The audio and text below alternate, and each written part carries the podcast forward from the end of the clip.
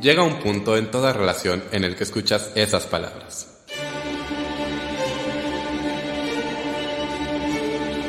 Tenemos que hablar, tenemos que hablar, de teatro con Davor.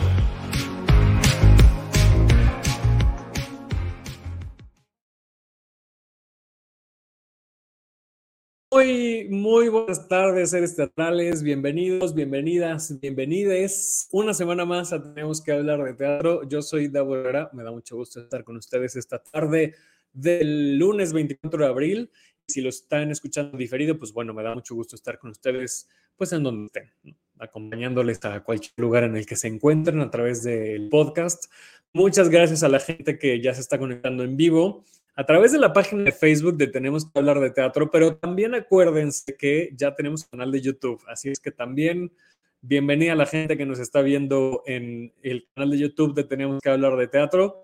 Muchas gracias a la gente que nos escucha en podcast. Acuérdense que estamos en todas las plataformas y les voy a pedir de favor, yo insistiré, yo sé que lo han hecho, pero quienes no lo hayan hecho, Tú, ser teatral que me estás escuchando, que no has hecho esto, por favor, hazlo, te lo pido de favor, así, con todo el corazón. En el podcast, en la plataforma donde nos estés escuchando, nos puedes dar una valoración o puedes escribir en algunas plataformas una reseña o algún comentario. Te agradeceremos muchísimo que lo hagas porque nos ayudas a llegar a más gente, a más seres teatrales y pues así dominamos el mundo. Básicamente, que es lo que queremos en este programa. así es que muchas gracias por ya lo hicieron y si no lo han hecho, se los agradeceré infinitamente. Eh, síganos en redes sociales, nos encuentran como arroba hablar de teatro en Twitter e Instagram. Y pues nada, vamos a empezar con el episodio de hoy. Hoy tenemos el tercer episodio de esta serie que titulamos Recorrido Teatral. Ah, fíjense, como Nina Peralta nos dice, hola, te escucho hoy desde YouTube. Muy bien, Nina. Bienvenida al canal de YouTube. Espero que ya te hayas suscrito. y la gente que, que, nos esté viendo por YouTube, si lo está viendo diferido, no les cuesta nada poner ahí el picarle al botón de, de suscripción. Eso nos ayudará mucho también. Este recorrido teatral que hemos estado haciendo durante este año, pues hemos estado intentando como pues acompañarle a la audiencia, al público, pues qué sucede del otro lado, de, la otra cara de la moneda, mientras uno o una está en su propio recorrido teatral. Es decir, ya pasamos por cómo entero de las obras, que fue el primer episodio, el, el, episodio de difusión. Ya pasamos por lo que sucede en las taquillas. Ya fui y compré mi boleto, que ya se nos dijo que llegáramos temprano eh, y que no nos equivoquemos de recinto, principalmente con los dos mensajes clave del episodio, del episodio número dos de esto. Vamos a hablar con una productora porque me interesa mucho el siguiente paso, que por ahí van, no es que sean uno, dos, tres, ¿no? Pero por, por ahí van paralelos, pero que me interesa mucho, es en ese recinto, ¿qué oferta hay? Porque es muy, es muy evidente, ¿no? En muchos recintos, no en todos, y eso también es algo interesante, pero es como que muy claro el estilo, y lo pongo entre comillas, o el tipo de obras, también lo pongo entre comillas, que nos encontramos en ciertos teatros. Obviamente en los teatros de la UNAM, pues vemos mucho teatro, sobre todo de exploración y del alumnado, por supuesto, ¿no? Eh, y en otros teatros como el CCT, pues vemos obras muy grandotas, con mucha producción, y eso le da como que cierta identidad a los recintos. Hoy vamos a platicar con la productora, coproductora, que programa el teatro Shola, y ella es Rebeca Moreno. Hola. ¿Cómo estás, Rebeca? Bienvenida. Ojalá y todo lo que les diga les sirva para los que estudian o también para los que les gusta el teatro y entiendan un poquito las vocaciones de los teatros. Y como decía Fela Fábregas, si odias a alguien, dale un teatro, un teatro a programar, literal. ¿eh? sí, es una cosa muy difícil, ¿no? Pues mira, más que difícil, fíjate, yo creo que nadie llega a programar un teatro porque dijo, yo quiero ser el que programa el teatro, ¿no? Así como muchos terminan eh, haciendo labores de producción, mm. eh, es porque primero soñaron en estar sobre el escenario, ¿no? Mm. Es decir, yo escucho muchas historias de diseñadores, directores, este, desarrolladores e incluso productores que no empezaron primigeniamente como, ay, bueno, desde niña, yo a los tres años quería producir teatro, pues no tienes ni idea qué es eso, ¿no? o sea, que es un productor. Es más, puedes soñar más con, con la parte linda de la creatividad, porque pues bueno, finalmente eso es lo que te hace que te guste el teatro, ¿no? El resultado en la escena. Puede, sí puedes a lo mejor pensar, a mí me encantaría eh, diseñar la iluminación, a mí me encantaría diseñar el vestuario, a mí me encantaría, ¿sabes? Diseñar el set, la escenografía, ser escenógrafo. Y claro, esa es como la parte linda y la parte creativa y la parte artística y la que creo que la que nos involucra la mayoría con el teatro, ¿no? Pues bueno, esto lo cuento porque finalmente, así como, como llegué a producir teatro no por vocación, sino porque la vida me arrastró y me llevó. Y así como después, pues también me quedé programando un teatro que no fue como, como pues, el, el, la intención. A ver, y lo voy a platicar un poquito. Nosotros tomamos el Teatro Shola en el 2009, después de una pandemia que fue la de influenza. Sí. Y lo tomamos el fin de semana, como cualquier obra. Teníamos en ese entonces una obra que se llamaba eh, Los 39 Escalones, que había estado también en el teatro, em, ¿cómo se llama? El teatro, ay, el que está ahorita siete veces a Dios, el Ramiro Jiménez. El Raja, sí. Después de la pandemia, por angas o mangas, nos, mudamos al Shola. Y, y, conforme cuento la historia, te voy a, voy a irte platicando un poquito. En ese entonces el Shola nadie lo quería. Fue como, híjole, el único teatro, ahora sí que diciendo como, híjole, pues es que no nos quedó otro, el Shola, ¿no? Pero nadie, nadie, lo quería, nadie lo quería en cuanto a, a, las producciones, o sea, nadie se quería presentar en el teatro, no, no, no, era un teatro frío completamente, porque además aquí sí hay una, sí es cierto que hay una vocación para el teatro, sí, que el teatro toma una vocación, pero también por sí mismo el teatro no es un lugar como para que la gente vaya.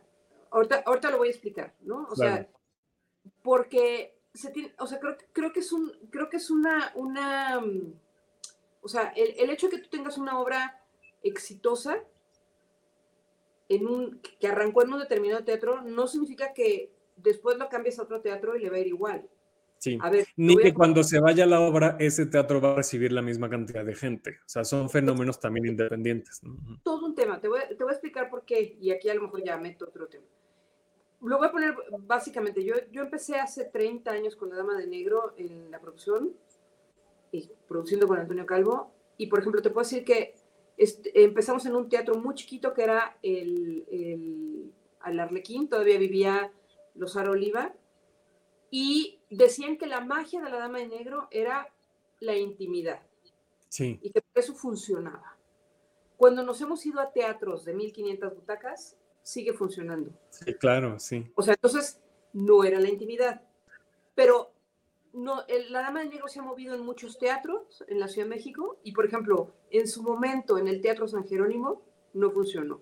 Mm. El Teatro San Jerónimo era en ese momento un teatro vivo, es decir, te estoy hablando en los años noventas, ¿no? ¿Por qué? Ahí sí, no lo sabemos. Hay muchas teorías sobre el Teatro San Jerónimo. y hay muchos mitos, además. Hay, muchas cosas divertidas. El incidente perro a la medianoche funciona en el Insurgentes. Y cuando se fue al Y en el Chapultepec, claro. Sí. Ya no lo fue también, sí, es verdad. No, no puedes decir que es el teatro o que es la obra o qué es, ¿no? Porque la obra estaba aprobada y no le sí, sí, sí. ¿No? Bueno. Eh, nosotros tomamos el Teatro Shola cuando nadie lo quería.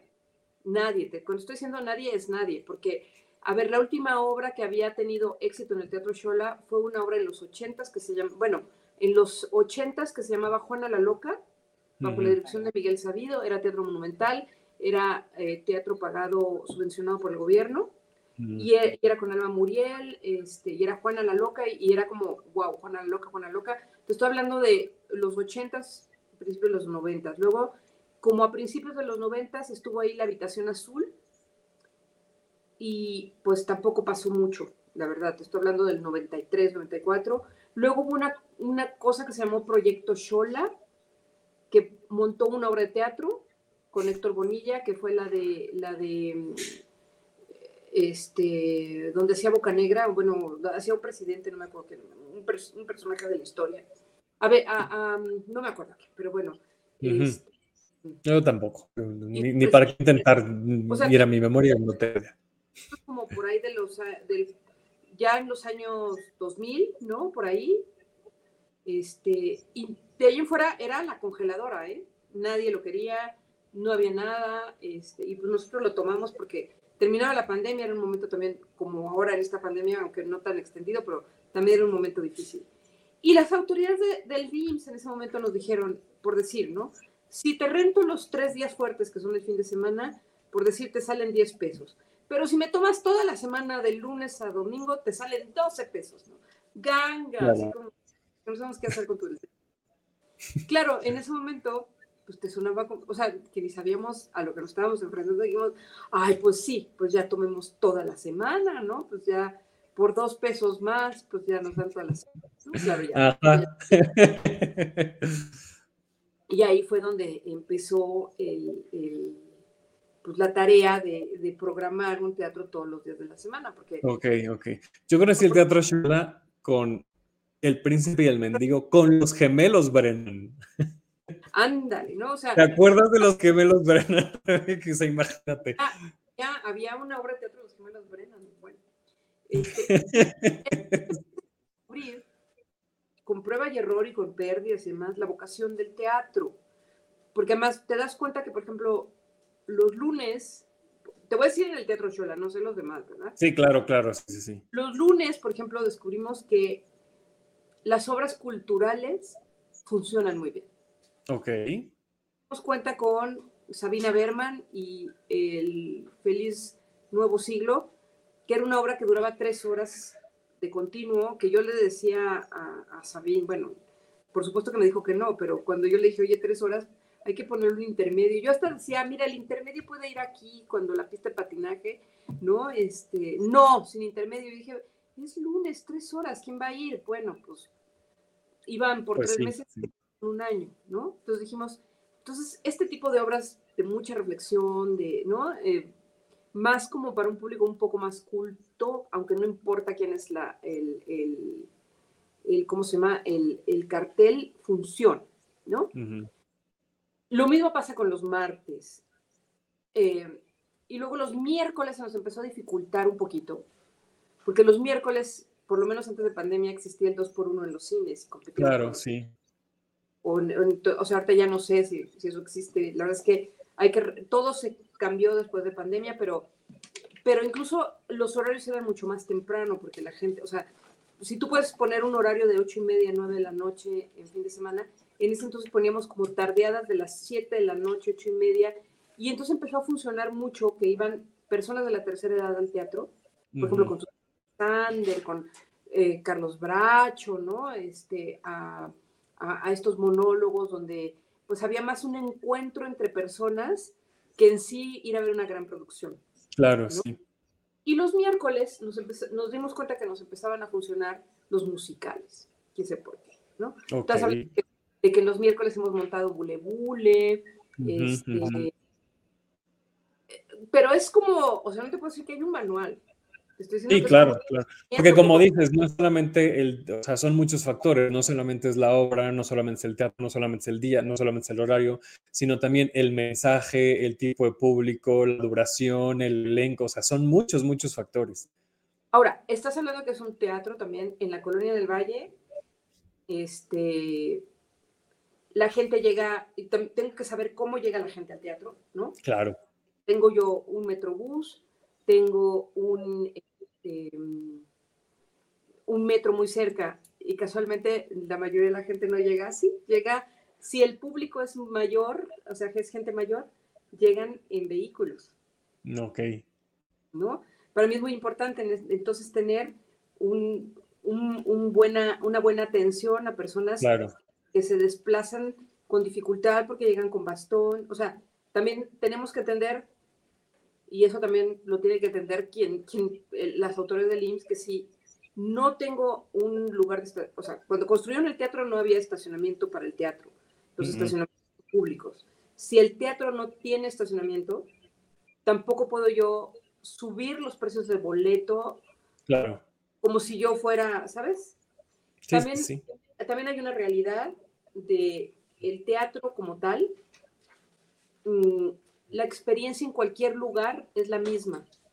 Entonces, yo no puedo, o sea, no hay una gran diferencia en ver la obra en la segunda fila que verla en la fila 18. Porque más pues, podemos decir que es un teatro medianito, pequeño, entonces... Es un teatro mediano, sí, que se ve bien de todos lados. La verdad es que es un teatro que tiene muy buena isóptica.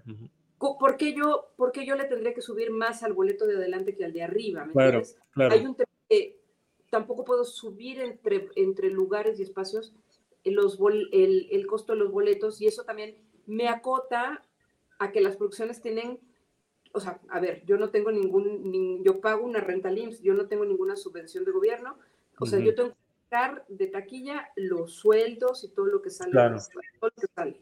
Entonces, tengo que hacer ese equilibrio de quién es el que viene a verme, cuánto está dispuesto a pagar, o sea, no es el público que va, por supuesto, al Teatro de los Insurgentes, no es el público que va al, al, al no sé, al teatro sí, a eh, Telcel o sí. me entiendes? al, allá a Carso, ¿no? Entonces, también es como, no solamente es la vocación del espacio en cuanto a, que estamos en la colonia del Valle y los transportes que hay, sino también qué elencos y qué tipo de obras puedo tener que, que, puedan este, pues tener un beneficio, una ganancia y poder mantener una temporada con un cierto rango de, de boletaje. ¿no? Pero bueno, nos seguimos a los jueves.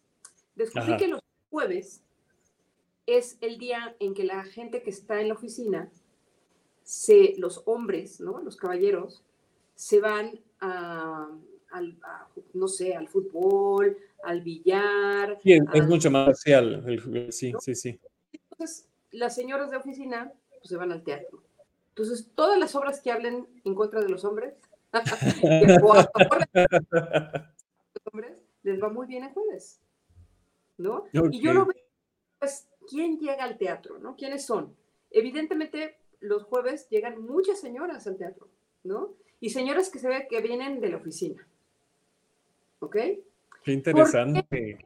¿Por qué? Porque el viernes también ya descubrí que es, empieza el fin de semana. De hecho, el viernes es el peor día en el teatro. Sí. ¿No? Porque entonces es el día como que pues nos guardamos porque ahora sí, el sábado y domingo es ir con la señora. Aunque te voy, decir, te voy, a decir, los viernes va mucho señor con su amantuca o amantuco. ¿Qué tal? Confesiones, aquí tenemos que hablar de teatro sobre la vida amorosa de las personas que van al teatro. O sea, lo ves, ¿me entiendes? Es como o viernes de novios o viernes de amantes. Ajá, sí, sí, sí, este, Porque oficialmente, o sea, a lo mejor son, son esposos, no creo, pero, o sea, ya estoy aquí yo balconeando la vida, pero a lo que... tú te das cuenta que pues ahí hay algo que, que no, es el, no es el vínculo familiar que sí se ve el fin de semana, ¿no? De que van las familias después de comer, claro, claro este, o, tú te das cuenta que son la, la suegra y la cuña, la, suegra y la nuera que dejaron a los señores en la carne asada y el fútbol. Hay una dinámica que tú ves que se ve más familia hacia el fin de semana, sábado y domingo, y no el, que no es la dinámica del viernes, no es la viernes. del jueves, no es la dinámica del lunes, del martes, del miércoles. Lunes, martes y miércoles van muchos estudiantes también. Sí. Este, vaya, tú te vas dando cuenta del universo de personas que, que, acuden al teatro. O sea, eso te estoy diciendo en mi experiencia. También existe la experiencia que yo recuerdo que para mí fue como muy valiosa cuando por primera vez montan aventurera, que sacan al teatro del teatro, ¿no? Y se van a un lugar, obviamente, sino que es un recinto de bailes, ¿no? que además todo el mundo decía, ¿quién va a ir ahí? Porque no había el rollo de es muy peligroso. Este. Ahorita pues ya esa colonia pues ya no, ya no es tan peligrosa como antes, pero en ese entonces decir la Guerrero era terrible, ¿no? Porque, estoy hablando de, una ciudad que va cambiando. Sí, claro. Eh, después del sismo del 85, Tlatelolco, con todo lo que pasó, se sume en la desgracia, nadie quiere vivir ahí y se vuelve un lugar triste, desolado y oscuro. Sí. Y pues eh, el, el Salón Los Ángeles está enfrente y claro, los domingos desde las 12 del día hasta las 8 de la noche, pues va la gente que, que le gusta bailar desde muchísimos años la tradición. Pero de repente transformarlo en un lugar de teatro era, pero ¿cómo, no? Y de repente veías pues los carros blindados, porque iban los políticos, iban los señores ricos, millonarios, empresarios, o sea, estás hablando de que iban eh, Ricardo Salinas, de que iba, porque iban, ¿no? En ese entonces, porque evidentemente pues la señora Salinas en su momento movía mucho en el PRI, ¿no? Entonces iban políticos del PRI y de repente este lugar que era oscuro, triste y desolado se vuelve un foco y todo mundo va a ver aventurera, que dices, o sea, en la lógica decías, ¿quién quiere ir a, ese lugar a ver teatro? Ni siquiera se veía bien, ¿no? Era como por ir. O sea, no, era, no, no, no, estaba pues listo para hacer teatro. Si te tocaba en un lugar bonito, pues bueno, y si no, pues estabas así viendo, ay, ¿por qué no sales, no? Este, o sea, como que, y de repente, pues resulta que se volvió muy cool. Sí, muy ácido. Sí, claro, por, por, por, pertenecer. Ajá, como muy, ay, el lugar de moda ahorita es ir al Salón Los Ángeles a ver aventurera. Y creo que la experiencia de ir al Salón Los Ángeles se volvió parte de lo que ofrecía el espectáculo, ¿no? Entonces, por eso te digo, como que vas, y luego, pues bueno, ya hubo mucho mucha copia de esto, ¿no? Pero vaya, así, eh, te lo digo porque así como hay que ver, pues, cómo llega la gente al teatro, qué, qué, maneras hay de llegar al teatro, eh, en qué colonia está, cuál es la vocación del, del, lugar como tal, ¿no? Este, y vas como conociendo la vocación del teatro. Yo creo que hay obras que triunfan en un teatro, pero que en el otro no triunfan. Este, sí tiene, sí tiene que ver el código postal. Mi código postal es, es muy católico, ¿no? O sea, muy de señoras que van al, a la misa. A la misa los domingos, claro. Que no significa esto también que el teatro se vuelva local. Es decir, yo no puedo asegurarte, porque yo he hecho muchas promociones a nivel eh, colonia, delegación de, si eres de la alcaldía Benito Juárez, trae tu, no sé, trae tu INE o tu comprobante de domicilio y te hacemos 50% de descuento. No me llega toda la colonia del Valle en ese momento, ni toda la alcaldía al teatro. La verdad es que no llegan, ¿no? Pero vienen de todos lados también. Y, evidentemente, cuando tú haces una campaña en Facebook, ahora que se hace eso, ¿no? Este, llegan, eh, pues hacemos como un mapeo de los... Sí, la segmentación, claro, sí, sí, sí. Pero eso no significa cuando vemos sus, por ejemplo, cuando regalamos cortesías y demás, que llega gente de todos lados. Sí, sí, sí, Bueno, es que la cortesía, pues claro que te van a llegar de todos lados también. Sí. Luego hay unos cazacortesías en las redes sociales que, No, pero para allá, vaya. También, por ejemplo, con, con, tarjeta, que sabemos, de, porque nos firman y nos tienen que dar un, una identificación oficial para ver que es la firma y demás, pues vemos de dónde vienen. Vienen, la verdad es que no te puedo decir que vengan solamente o sea, aunque el teatro esté en una colonia conservadora, no significa que la gente de la colonia conservadora es la que va al teatro. Es la que, es la, que lo llena, claro. Eh, creo que se segmenta por el contenido más que por la ubicación.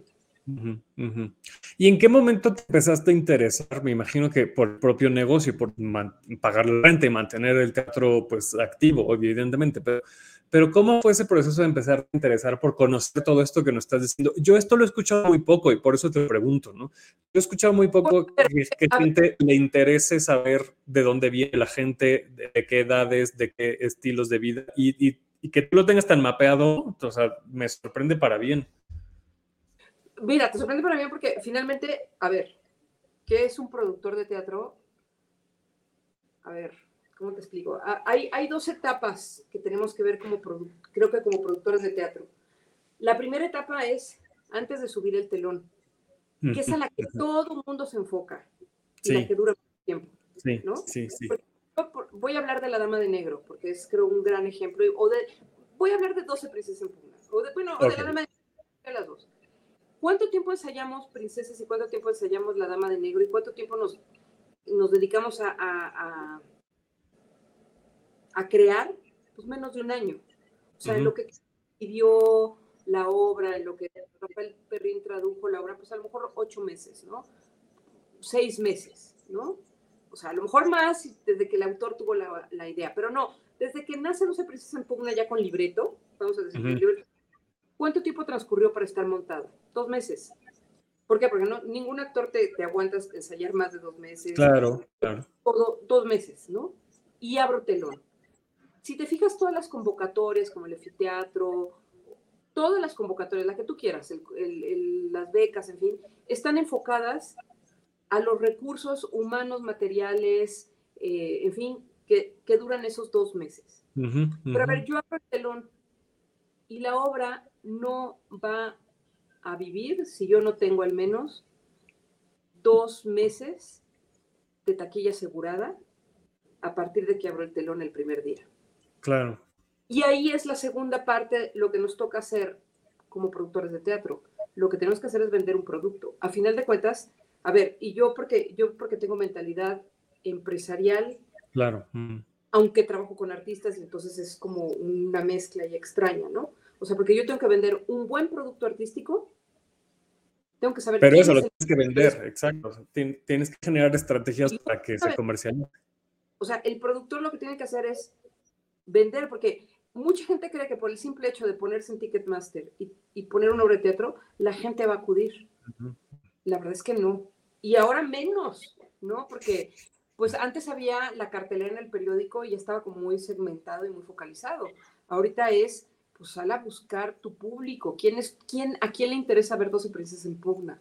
¿Por qué ese discurso le va a interesar a alguien? ¿Por qué a alguien que ya está harto de la oficina va a salir de la oficina y va a decir, ay, ¿qué tal que voy al teatro? Yo al teatro, ¿no? Entonces yo tengo que saber quién compra mis boletos de teatro de entrada, y esto en general para todos los teatros, así para todos los teatros del mundo. En el 90% de los casos, la toma de decisión de una compra de un boleto de teatro, hay una mujer detrás. Eso lo tienes ya identificado. Muy identificado. Me hace, sentido, pero sí. Porque sí, o sea, por supuesto que hay hombres que van solos al teatro o que van con otro hombre al teatro, pero son muy pocos. ¿No? Incluso en el cine, la decisora de los contenidos es una mujer. ¿No? Me ha tocado ir a ver películas como Mad Max, donde hay puros hombres. Pues, claro, sí como mujer así, Mad Max, pues, ¿no? Son, son como películas muy dirigidas al público masculino, ¿no? O sea, ¿y esto por qué te lo digo? Porque sí, en efecto, por ejemplo, Príncipe y Príncipe, ¿no? Por decirte, una obra bellísima, fabulosa, con un gran mensaje. Pero ya salió la mamá en el chat de mamás. De mamás, ¿no? O sea, no sé cuántas papás hay en un chat de mamás. Sí, sí, sí, claro, sí. Sí, de hecho le decimos chat de mamás a esos chats, sí ay, esta obra es del demonio y del pecado. Entonces, evidentemente ya tienes, ¿cuántas mamás hay en un chat de mamás? ¿30? Sí. Tienes 30 señoras que decidieron que sus hijos no van a ir a ver esa obra. ¿No? Claro. Y es el fin de semana, entonces pues vamos a ver qué otro contenido hay, ¿me entiendes? Entonces, no te eches a las señoras en contra, o sea, en el sentido de que tú tienes que saber que la publicidad tiene que ir muy dirigida a mujeres, porque la o en un, en un 90% de las mujeres. O sea, yo no sé, por ejemplo, si es fácil vender Afterglow a un grupo de mujeres, por ejemplo. ¿no? Seguramente no, seguramente no es fácil. Pero también lo interesante es que se van haciendo esos nichos y por eso, o sea, me hace pensar esto, confirma, creo, el tema de, ajá, príncipe, príncipe, no va a ser a lo mejor algo, y, y, depende del teatro, porque obviamente en el CSB los fines de semana le iba muy bien, ¿no? Pero me hace todo sentido que príncipe, príncipe en el show estuviera los lunes, ¿no? Justo por lo que nos decías de porque el tipo de gente que va al teatro los lunes al Shola sí está abierta a recibir ese mensaje que tiene Príncipe y Príncipe. Que además, y tal cual me lo dijo, por ejemplo, David, oye, es que es una obra de teatro a la que van más adultos que niños. Pues ponle en un sí. y vamos a ver cómo le van.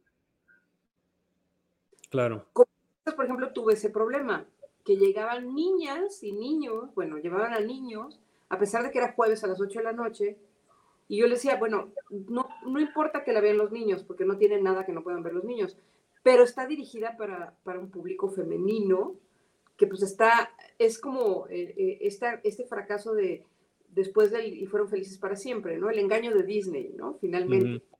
Este, o sea, pues no la, pueden ver las niñas, pero el mensaje no es para las niñas, es para... Sí. Y no es de princesas, o sea, no es, no es un show de princesas, de, cuento de hadas, pues, ¿no? sí, sí, sí. exactamente, es, es, una crítica ácida justamente a los cuentos de hadas, ya que nos contaron cosas que... Los, los estereotipos con los que crecimos de niñas, ¿no? Muchas. Este, o sea, por ejemplo, yo me acuerdo que... Em, en algún momento alguien me dijo que iba a tener un gran éxito porque tenía una gran historia muy, no, la voy a decir porque si no va el correo al producto. es una gran historia, este, está muy posicionada en, series, esto estoy haciendo desde mucho tiempo. Este, bueno, lo voy a decir, ¿cuál era? Sin tetas, ah, sí. ¿No? Entonces, y, claro, la publicidad eran tetas. Entonces yo dije, aunque la obra esté muy bien, no le va a ir bien a la taquilla. ¿Por qué? Porque lo último que yo quiero ir a ver mujer heterosexual son tetas, ¿no? Lo último que yo voy a llevar a ver a mi marido en fin de semana son a una señora mejor que yo al escenario, ¿me entiendes? O sea, porque a lo mejor si no sabías lo que eran Sin tetas no hay paraíso, pues te suena como muy fuerte, ¿no? Es decir, claro, este, hay estos espectáculos donde pues tienes a Maribel Guardia para que los señores se den el taco de ojo, como en mi caso, que está, este, y que dices, bueno, pues que vaya el señor, pero también voy a ir a ver a Albertano y todos nos vamos a Claro, sí, sí, sí. Sí, claro. Y esas fórmulas son muy funcionales justo porque atacas a diferentes nichos, a diferentes segmentos. Entonces, si una persona va a ir a ver a tal artista y la otra al otro artista y todo mundo felices, por supuesto, sí. Y luego también pasa por temporadas. Por ejemplo, terminando la pandemia, todas las obras que tocaban temas no tan luminosos y no tan de comedia, no les iba tan, o sea, obras que les iba muy bien antes de la pandemia y después de pandemia regresan y se desploma la taquilla porque la gente lo que quería era reír. Claro, y y olvidarse del mundo y, generar obras que no que les iba bien y que regresan a la como por ejemplo Felices. Felices le iba bien. Termina la pandemia, regresa Felices y le va excelente, llena. Porque la gente quería ese mensaje. También hay que estar muy en, el, en el, ¿cómo explicarte? Sí, sí, sí, hay que tener mucha sensibilidad de, los, del entorno social, de lo que está pasando en la sociedad. Si ahorita ustedes van a ver 12 Princesas en Pugna, acabamos de cambiar todo el texto justamente en atención a estos temas de eh, poder prieto, la gordofobia, o sea, chistes que a lo mejor nos podíamos permitir hace 10 años, hoy no nos podemos permitir, ¿no? porque también la, la, la, sociedad va evolucionando. Y, aparte ese no era el mensaje de, de 12 princesas, o sea, el mensaje es, como lo dijiste ahorita, es una crítica hacia esos estereotipos. Entonces, claro que no se pierde la esencia si cambias los chistes, y de hecho hasta mejor porque la gente se va a, va a conectar, ¿no? Sí, y vamos evolucionando. Entonces, claro, claro. es real que una obra de teatro que funcionó hace 30 años, pues a lo mejor hoy en día no funciona. Claro, claro. ¿no? Porque, pues, o, algo que, que, entonces, por ejemplo, Rent, ¿no? Rent no funcionó en su momento y pasaron los años y ahora es, una, es hasta un clásico, ¿no? Sí, sí, sí. También Como, ver qué es lo que también la gente quiere ver, porque también a, veces, a veces sucede, por ejemplo, con el caso de, por decir, Lagunilla, mi barrio, que dicen, ay, pero ¿cómo? Eso no tiene calidad. Pues tiene calidad porque la gente la sigue comprando. ¿no? sí. O sea, sí, sí, sí. Y no es comparable, ¿no? Esa, esa calidad, o sea, ¿a qué te refieres con calidad, no? Calidad está, tiene una buena producción, calidad tiene que ver con el elenco, calidad, con, o sea, es súper subjetivo también eso, ¿no? Y, la gente es, el, es quien mandamos y si vamos al teatro, pues es exitosa. Manda. Y muchas veces hay obras que a mí no me gustan, que tienen gran éxito en el público, y a veces hay obras que dices, es que es una belleza, y pues no. Y nos va bien, sí. Oye, dime una, cosa, ya, ya en la operación diaria, ya, ya en el día a día, eh, ¿cómo, ¿cómo, viven, en el caso de Shola que, que nos dices, ¿no? La, cartelera, o sea, está lleno de lunes a domingo, a veces hasta dos obras diferentes, ¿no? ¿Cómo viven esas producciones? Porque yo voy, me siento en mi butaca y veo ya una escenografía montada, o bueno, un telón, pero se abrirá y veo una escenografía. Pero ¿qué sucede antes de esa función? Porque hubo otra, porque en el día anterior se desmontó, porque o sea, la gente tampoco como que estamos muy, muy conscientes de que el momento que te sientas, ya pasaron muchísimas cosas. Sí, claro, bueno, es, es maravilloso. Bueno, a mí me encanta porque hay mucho movimiento, pero también hay, hay un tema de que tenemos que hablar con los coproductores y productores con los que trabajamos, de comentarles, mira, este teatro es un teatro en el que conviven muchas producciones. Tienes, si, si empiezas desde cero, tienes que pensar en una escenografía fácil de montar, fácil de quitar, este, que no se maltrate tanto. Evidentemente la, la obra del fin de semana es la principal, es la que también más deja y que, y que es la que puede como tener mucho más despliegue de, de, producción. Pero tú estás, por ejemplo, la producción de las mañanas del, del ahora le llaman que jóvenes audiencias, ¿no? La de niños, este, termina, si empieza a la una, termina a las tres de la tarde y que a las seis tienes otra función. Pero entonces vas para atrás, a las seis empieza la función, pero a las cinco y media yo le abría al público. Claro. Entonces tengo que tener entre que termina a las tres de la tarde y las cinco y media de la tarde un desmontaje y un montaje. Entonces, aquí hay de dos, o lo haces muy fácil o metes más técnicos, ¿no? o sea, entonces, pues, eh, porque hay que probar micrófonos, hay que, hay que limpiar sala, hay que, o sea, todo eso es, implica una logística, un entendimiento, el tener técnicos eh, que sepan qué hacer, en qué momento, y también hay un tema, el, el teatro Shola, por las, por las circunstancias de, los tiempos, por las circunstancias de las épocas, pues no tiene grandes desahogos, o sea, no hay bodega adentro del teatro, ¿no? Entonces también tienes que pensar que lo que va a entrar, y también se los hago ver, o sea, lo que entre desarmado tiene que pasar por ahí. Hay muchas historias de teatros que hicieron la escenografía y nunca pensaron y cómo va a entrar. Y desarmarla para que entrara, claro, sí. ¿Me entiendes? Y no entró la escenografía, porque en su momento, pues, no sé, o sea, el, el, o sea, por suerte Julio Prieto y Alejandro Prieto eran escenógrafos, pero hay muchos arquitectos de teatro que, que, no son escenógrafos o que son arquitectos de teatro y nunca piensan que entra una escenografía, ¿sabes? Claro, sí. Y la puerta es del tamaño de una puerta de casa. Exactamente, los tiempos de aquella época no, no pensaban en, las grandes escenografías. O, claro, también, sí, sí, sí.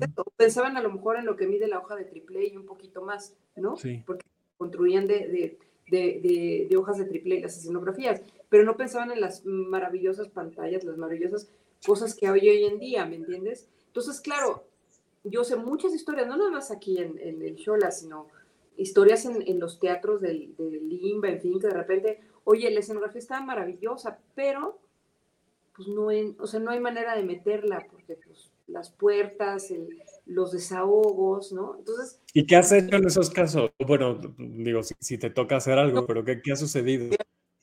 Digamos que ya lo preví. pero, pero miren, esta es la entrada. Tú no puedes traer nada que sea más ancho que esto ni más alto que esto, porque no hay manera, no hay manera, ¿no? O sea, no podemos abrir un hueco para que quepa tu escenografía. O sea, de este tamaño es la puerta. Y evidentemente la puerta es más chica que el escenario. Claro, por supuesto. Tienen que plantearse desde ahí que entra y que sale, ¿no? Entonces puede entrar todo desarmado y armarse en el escenario, ¿no? Y, pensar en cosas que se abaten o... Porque también tienes que pensar que la gente circula atrás. Sí, sí, sí, sí, claro. Sí, no puedes ocupar absolutamente todo el escenario, porque entonces como no hay pasillos, no, claro, no hay movimiento. Tetris, ¿no? Porque más, bueno, y ahora para que entre esa escenografía yo tengo que moverla de acá y la de acá y la de, o sea, es todo, es toda una ingeniería de, de, de, acomodos también, ¿no? Como un Tetris, dijiste, me encantó. Y acomodos, y también hay un tema, o sea, porque mi mamá me dice, ¿qué haces todos los días en el teatro? Le digo, pues es que todos los días pasa algo. Y te voy a teatro he tenido desde el señor que se masturba en las butacas. ¿En serio? Ese fue la dama de negro. De, que, o sea, y empiezas a ver, porque además iba a diferentes funciones y se cambiaba de lugar y entonces ya estás buscando al señor así, el, que se, desde el señor que, para sacarlo y con el poli al lado, porque pues O sea, ¿en qué momento, en qué predicamento te ponen? El señor que se orina o el niño que se hace popó. Que por eso es que también en el Shola, ahí sí nos apoyaron las autoridades del IMSS a no poner alfombra en el piso, sino poner eh, este... Me decían, es que se ve muy feo, pues sí, pero es muy práctico. Eh, tiene el mismo piso, porque además es un piso de audio, de, o sea, especial para el tema de audio. El, este, este piso como con, con chipotitos que tiene un auditorio nacional, es el mismo, ¿no? Porque, porque es más fácil de grabar, porque tú usas aquí la cantidad de gente que vomita, que se hace pipí, que este que vienen jarras de la comida y en el teatro, o sea, de todo tenemos, ¿eh? No me lo imaginaba. o, sea, yo, pensando en, en así que sacaban el celular y era lo más molesto del mundo, no me imaginaba los límites señores que en media función se empiezan a pelear porque son pareja, o señores, o sea, las parejas que se pelean a media función y que, o sea, me pasó una, ya también uno, el que llega y se sienta y dice que ese es su lugar, y este, y el otro llega, e, Eso es más común. O sea, porque además pues vienen, vienen caldeados los ánimos de afuera o, o le quieren demostrar porque vienen con los hijos o la, o la señora de que él es muy macho y no se mueve de su lugar y entonces hay que ir a dialogar y Laura no empieza porque el señor está sentado y a lo mejor a veces sucede, fíjate, nos ha pasado, que también ahí hay que capacitar muy bien a la gente de puerta y de que vienen a la función, pero les tocaba al día siguiente o, o, que llegan a las seis y de las ocho y media, ¿no? Y ahora, ¿cómo le dice, cómo, cómo aceptan que se equivocaron? Sí, ¿cómo negocias eso? Claro. No, estos son mis lugares, ¿no? entonces, hay gente que, pues sí, acepta moverse y hay gente que no, quiero ese lugar y los dos quieren el mismo lugar y el que se equivocó no acepta que se equivocó, o sea, el que ya está sentado, ¿no? Entonces, hay que hasta vigilar eso. o sea, la parte, la parte no muy agradable a ver, por ejemplo, este fin de semana, ¿qué pasó? Este fin de semana llegó una señora, llegaron unos que eran de la Dama de Negro, imagínate, pero pues la Dama de Negro está allá en el otro teatro. En el Ofelia. Señora, pues este, ya no le da tiempo llegar a la Dama de Negro, le voy a hablar al productor, a Toño Calvo, para que, para que la esperen a las ocho y media y bienvenido con descuento a la función de las seis de acá. Entonces ya, pero, pero ¿me entiendes? se les cae el mundo a los pobres. Sí, claro, sí. Eh, en el episodio pasado de Taquilla justo nos contaban eso, que hay mucha gente que, que, tampoco yo me esperaba tantas equivocaciones, que justo se equivocan de teatro, se equivocan de horario, se equivocan de día. Sí. Y, a mí, digo, pues no sé, yo a lo mejor llevaré mi agenda muy bien, pero es que a mí no se me va. Bueno, sí me ha pasado, y lo conté la vez pasada, que me equivoqué de teatro una vez, pero nada más me ha pasado una vez. Más o menos te puedo decir que por función hay tres personas que se equivocan. ¡Guau! ¡Guau! En el Teatro Shola ocurre además que se llama Julio Prieto. Y tenemos el Castillo y el 11 de julio. Sí, sí, comparte. Sí, sí. pueden llegar, ¿no? Este, porque está muy cerquita, está en una estación de Metrobús, ¿no? Y los mandamos y está cerca, ¿no? Y, pero cuando sale 11 al, al, Julio Castillo, pues ya no hay. No, no hay manera. Pues claro, me dice Mariana Medina que a ella le pasó que se equivocó de día también una vez. Sí, sí pasa, sí pasa. no pensé tan seguido, pero sí pasa. Y, ahí es cuando establece. Y claro, para nosotros es una persona más del público, pero a lo mejor para esa persona del público es la única vez que va a ir al teatro en el Claro, claro. Es como, o sea, entran en una crisis espantosa. Y te voy a decir, tienes tres en crisis, más todas las crisis que se dan, que bueno, creo que ya lo platicaron, porque además el taquillero puede estar muy a gusto todo el día, pero la media hora antes de entrar a función, hay que resolver todo, todo, hay que resolver, hay que resolver. Justo lo dijeron, tal cual. Los, los peores minutos son los últimos 20 antes de la función, dice Mariana, pero sí regresé a la que me tocaba porque aún así amablemente me dijeron que podía quedar. Ok, qué bueno que se resolvió en Mariana. Pero sí, son muchas, muchas cosas, insisto, que la gente no ve y por eso hacemos estos especiales, esta, esta serie, para que dimensionemos lo que sucede, ¿no? Y esto que nos dices de cómo conviven las producciones, la escenografía, me parece fascinante porque... Estoy hablando ahorita del público, o sea, del, del telón para afuera. Ajá, exacto, sí. vaya, mil cosas pueden pasar, pero también hay cosas que pasan del telón para adentro. O sea, a mí ya me pasó como en la película esta de, de Todo sobre mi madre, que salí, la, oh, ¿cómo están? Soy Rebeca Moreno, nuestra actriz no llega, así que vamos a platicar. O sea, con el rollo de avísenme cuando llegue, porque además, bueno, te lo cuento en 12 Princesas en Pugna. En 12 Princesas en Pugna e, entra Cenicienta y van entrando todas las demás. Si no entra Cenicienta, no hay obra. Y Cenicienta estaba atorada en un tráfico, ¿no? Por temprano, por mucho que pasa. Y entonces yo salgo a hablar con el público, el público tampoco podía salir porque había, había habido alguna inundación en la Ciudad de México, un rollo así. O hay veces que, se que hay una inundación en la Ciudad de México y hasta en los mejores teatros, porque por ejemplo, eso es algo yo que siempre he dicho, eh, el teatro, por muy nice, por muy fifi, por muy lo que tú quieras, y que sea el teatro, este, el de Carso, pues estaba... Sí, claro. ¿No? Y el agua tiende a bajar. Sí, exactamente. 12 historias del teatro que se les inundaba, ¿no? En los camerinos. Entonces, bueno, pues a nosotros también se nos ha inundado el teatro. O sea, los mejores teatros pasa. Claro. No hay inundado alguna vez. Y en esta ciudad nadie se escapa de las lluvias porque llueve más de la mitad del año. Pero además, generalmente los camerinos están abajo. Claro, y suelen, sí, tener este problema. Sí, sí, sí. La mayoría de los teatros hay camerinos subterráneos. Abajo, es verdad de nivel, de nivel calle. Entonces, siempre hay una inundación de camerinos, siempre, todos los productores hemos pasado por una inundación de camerinos, ¿no? Este, que no sigue el, el, no sé, o sea, que estás deteniendo la tercera llamada porque algo pasó, a ver, ya me pasó a mí que se intoxicó la actriz porque hicieron un pastel de cumpleaños y tenía ah. nueces y no vio que había nueces, porque este porque entró en crisis, tengo, hay, hay actores que entran en crisis, ¿no? Este, hubo una obra de teatro donde alguien le, eh, eh, no dábamos la tercera llamada porque en el intermedio uno de los actores entró en crisis porque le recordó un evento traumático de la infancia, algo que pasó en el escenario, y no salía del trauma, ¿no? Entonces es así, deteniendo la tercera llamada. O porque se lastimó y, pues sí, hay hasta sangre en el escenario porque se raspó horrible y ahora qué hacemos, ¿sabes? y este, ¿Qué más pasa en el backstage? Pues bueno, eso que puede que, que, la actriz esté retrasada o el actor esté retrasado al llegar, o porque alguna cosa del escenario no funciona, ¿no? O porque, pero también hay que resolverlo, ¿sabes?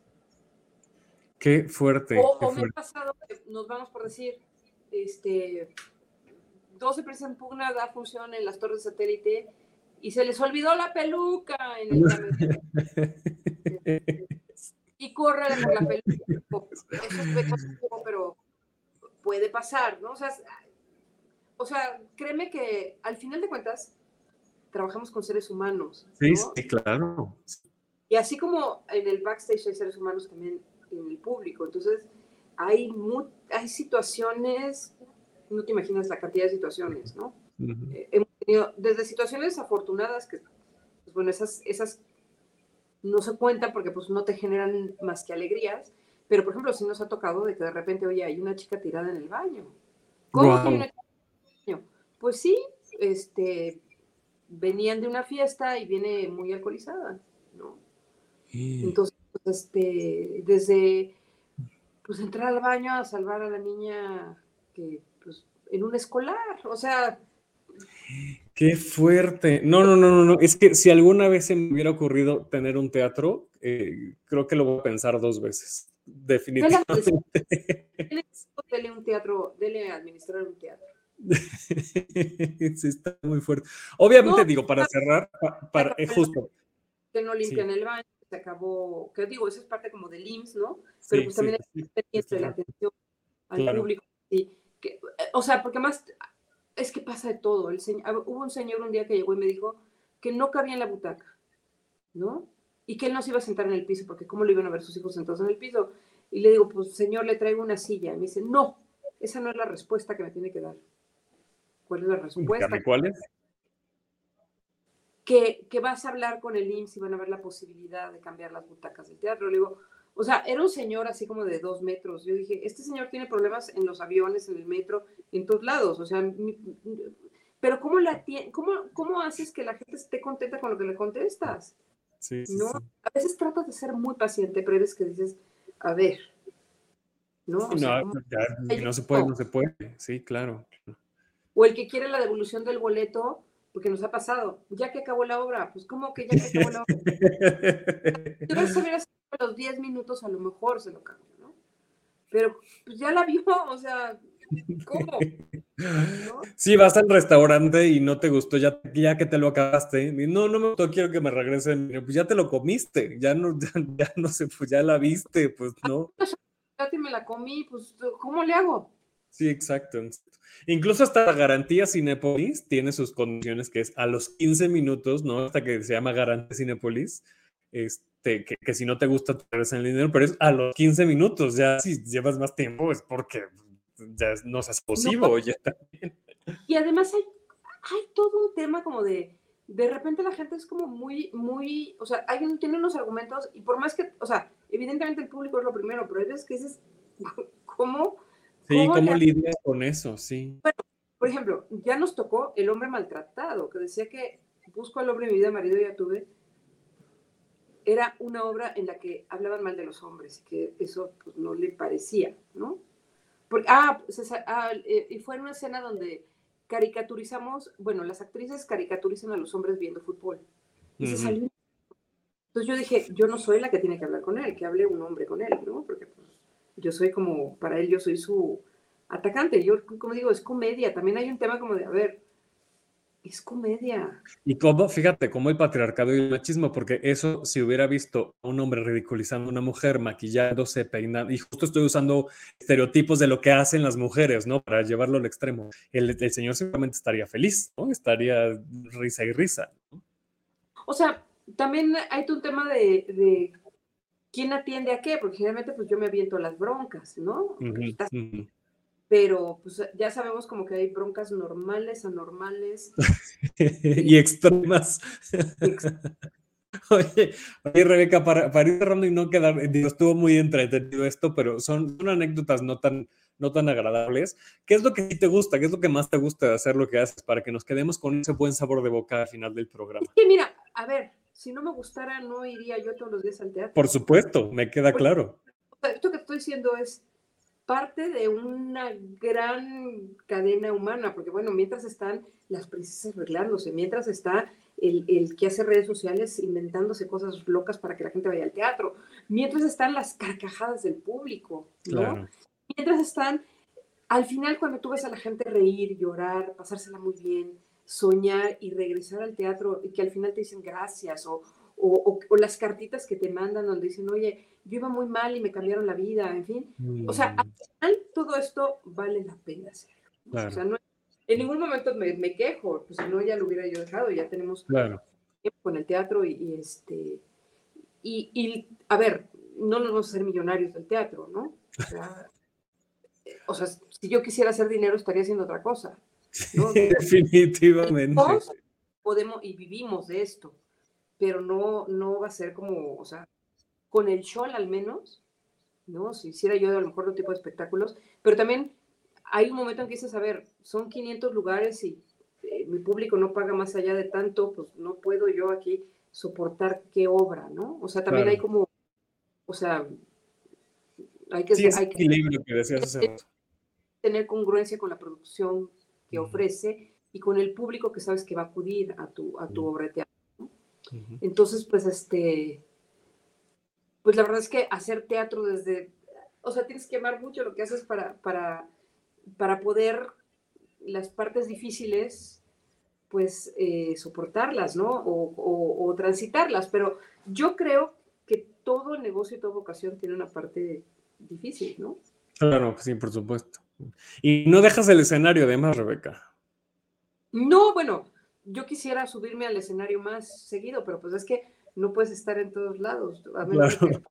no, es complicado. La verdad es que me gusta. ¿Y qué tienes ahorita para que, para que cerremos con el comercial también? en, lunes y martes va a estar Susana Alexander, en mayo con Madre como yo ninguna. Miércoles está Niño Perdido, ¿no? Con Lola Cortés jueves está 12 Princesas de Pugna, que estamos cumpliendo 12 años en cartelera. 12 eh, años. Años. Viernes está Un acto de Dios con Horacio Villalobos. Sábado y domingo Busco al hombre de mi vida, marido ya tuve. Y los domingos en la mañana está una obra de teatro que es obra de teatro, danza, eh, circo, ópera para las jóvenes audiencias que se llama Escafandra y que es un juguetito muy bonito, un caramelito. ¿Y dónde se puede enterar la gente? Precios y promociones y más. Pues mira, generalmente eh, las promociones las subimos a la página del Teatro Show en todas las redes que hay, que son eh, arroba Teatro Shola en Twitter, Teatro Shola en, en, Facebook, este, las páginas de las obras, en fin. Este, siempre, siempre hay una promoción. Ahorita, por ejemplo, todo este mes pueden llevar un libro, eh, ya, ayer fue el día eh, del libro, el Internacional del Libro, pero abril lo hacemos como Internacional del Libro y lo que hacemos es que si tú llevas un libro en buen estado, te damos un 50% de descuento en tu boleto. Y estos libros, porque además también pues, estamos en un teatro del IMSS, se van a las bibliotecas del IMSS, eh, sobre todo a lo que es donde hay niños em, con cáncer, ¿no? En oncología. Ah, qué padre. 21. Y pensando no en los niños, sino en los papás que están cuidando a los niños, porque los niños ni ganas tienen de ver. Pero los que están cuidando a los enfermitos muchas veces no, pues no, no, tienen, o sea, están metidos en el celular, están, entonces, transportar los otros mundos. Entonces, está bien fácil, teatro, un libro a taquilla y con esos 50% de descuento. Ay, qué padre, qué padre. Muchísimas gracias por, por, el comercial. Pues ya nos vamos, pero te agradezco muchísimo. Tenía muchas ganas de entrevistarte, Rebeca, déjame te digo, no te lo había dicho antes. tenía muchas ganas de que estuvieras en el programa. Pues qué bueno, es un honor, la verdad, y me, encanta platicar, así que ya viste que aquí estoy para, para pues, lo que quieras que platiquemos. Muchas gracias, pues esta es tu casa, regresa cuando tú quieras. Y pues muchas gracias por, por compartir. Eh, y tus redes sociales para que también la gente te siga a ti, no nada más al teatro. BK More. Esos son More. Ahí está. Si lo están viendo en video, ahí está apareciendo justo en el sentido de abajo. RBK More. Y pues nada, ya nos vamos. Muchas gracias, Rebeca. A las órdenes y bienvenido siempre. Muchas gracias. Gracias a la gente que nos escuchó en vivo y que nos vio en vivo a través de la página de Facebook y de YouTube. Acuérdense que ya tenemos YouTube. Síganos en redes sociales. Nos encuentran como arroba hablar de teatro en Twitter e Instagram. A mí como arroba 9 Ya lo dijo Rebeca, arroba RBK More, eh, arroba teatro chola, por Sigan la cartelera del Teatro Shola, sigan la cartelera de todos los teatros de esta ciudad, vamos al teatro. Y gracias por este, este es el tercer episodio de esta serie. Eh, cada mes seguiremos con, con, esta, con este recorrido y pues mira, nosotros nos vemos el próximo lunes para seguir hablando de teatro. Muchas gracias, Rebeca, cuídate mucho. Muy bonito, gracias. Gracias.